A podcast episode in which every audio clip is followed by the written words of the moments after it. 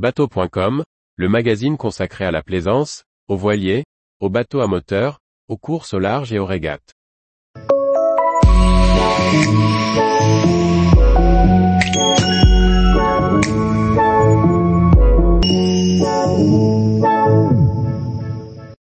Grossesse et bébé à bord, comment le préparer et le vivre lorsque l'on vit en mer? Par Chloé Tortera. Mener une grossesse lors d'une croisière au long cours et accueillir son enfant à bord sont-ils compatibles avec cette vie nomade en mer? Deux femmes, mais surtout deux mamans, témoignent de la manière dont elles ont vécu leur grossesse, dont elles se sont organisées à bord et la manière dont elles vivent avec leur bébé.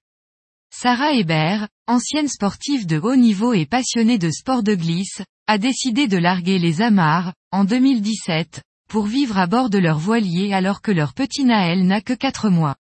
Début 2022, elle est à nouveau enceinte, cette fois-ci d'une petite fille. Elle nous parle de son organisation et de son quotidien à bord avec un bébé, mais aussi la manière dont elle vit sa grossesse à bord. Guillemette, 33 ans, a elle aussi décidé de partir voyager au long cours avec son mari Vianney et leurs trois garçons de 7, 5 et 3 ans. Alors que la préparation du voyage est déjà bien entamée, elle apprend qu'elle porte la vie une nouvelle fois. Elle exprime ses doutes, ses décisions, et partage elle aussi la manière dont elle a vécu cette grossesse à bord et la façon dont elle a accueilli ce nouveau moussaillon à bord.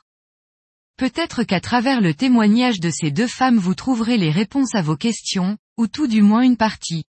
Aujourd'hui fortement médicalisée, la grossesse n'en est pas moins naturelle. Bien préparée, accompagnée, et sans aucune contre-indication, elle peut être vécue en mer, à la manière d'une grossesse à terre.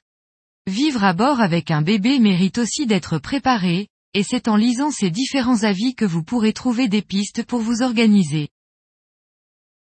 Tous les jours, retrouvez l'actualité nautique sur le site bateau.com. Et n'oubliez pas de laisser 5 étoiles sur votre logiciel de podcast.